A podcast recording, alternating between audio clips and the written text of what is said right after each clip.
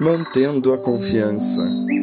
Os que confiam no Senhor serão como o monte de Sião que não se abala, mas permanece para sempre.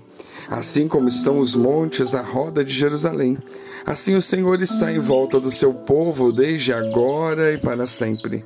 Porque o cetro da impiedade não permanecerá sobre a sorte dos justos, para que o justo não estenda as suas mãos para a iniquidade. Salmo 125, 1 a 3. Este é um salmo que era louvado quando os judeus não moravam em Jerusalém, peregrinavam uma vez por ano para a celebração das três festas principais do seu calendário litúrgico. Ele provavelmente foi escrito em algum momento em que alguma nação estrangeira estava oprimindo Israel, ou então quando, na época do governo de um rei em Judá que não temia o Senhor e por isso oprimia o povo. A primeira alternativa talvez pareça ser a mais plausível, mas seja qual for o momento histórico que tenha motivado o escritor, o pano de fundo é de adversidade.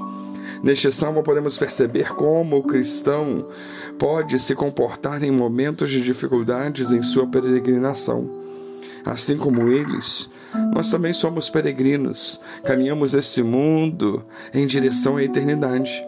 E o versículo 1 nos traz a primeira promessa para quem confia no Senhor. E é a firmeza.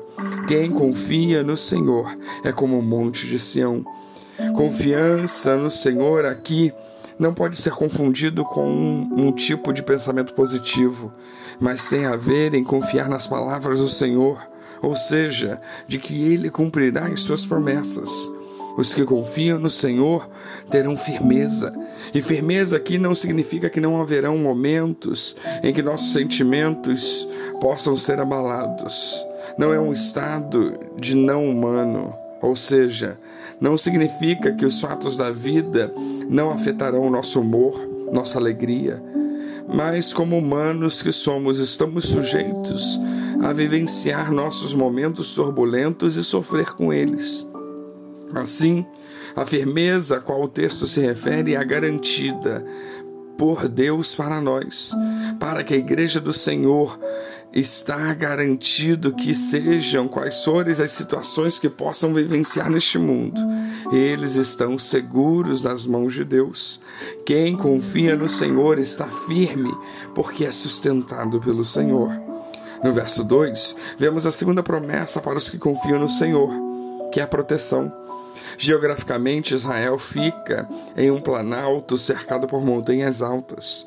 O salmista utiliza a ilustração dessa paisagem geográfica para falar da proteção do Senhor na vida dos que nele confiam.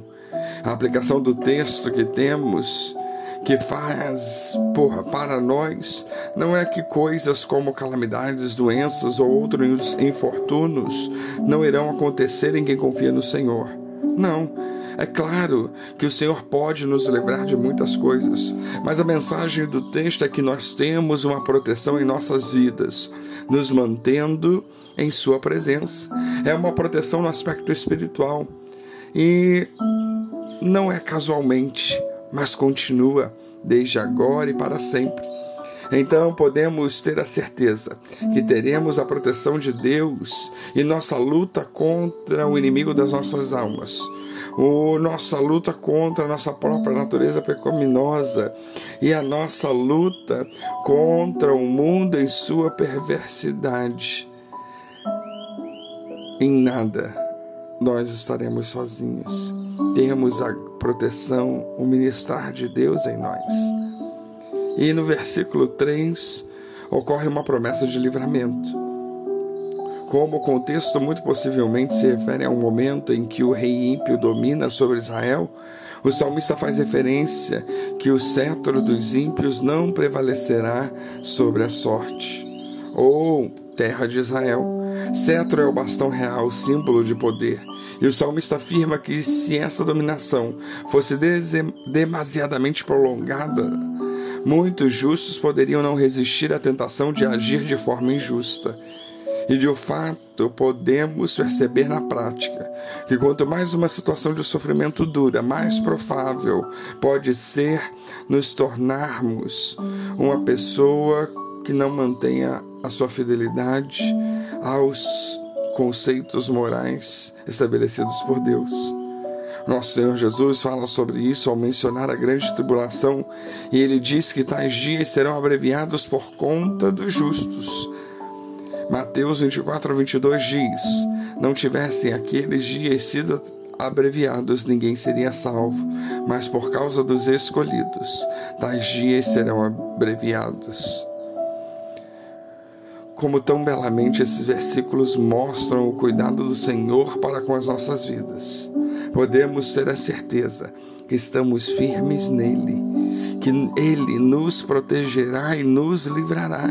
Por mais difícil que seja a caminhada, ele nos capacita a prosseguir avante. Que Deus os abençoe.